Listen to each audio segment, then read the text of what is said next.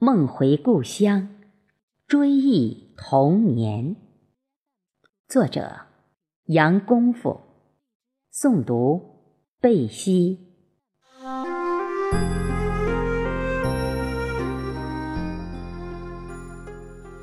借一阵故乡的风，买一朵故乡的云。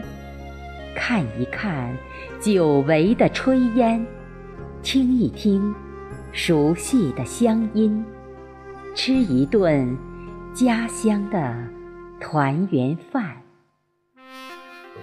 撒几把粮食，换来一群鹅鸭鸡，坐看有趣的争食，牵一头老黄牛，追赶着夕阳。吹一吹，清远的牧笛，醉倒在乡村的路口。约上几个同伴，拿着一个铁盆，来到村西的小河，卷起裤管，光着脚丫，捞鱼摸虾。小溪潺潺，笑语。不断，咀嚼一口小麦的粘稠，闻遍蝉鸣的方向，窃喜。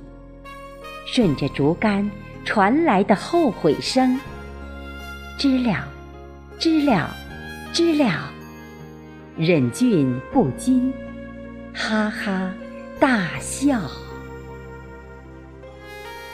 头戴一顶柳条编织的帽子，腰里别一支木质手枪，威风凛凛，感觉就是一位南征北战的大将军。手握一个木棍，悄悄地走进马蜂窝，被侵犯的马蜂悍然还击。嗡嗡嗡，群起而攻之。我双手抱头，仓皇而逃。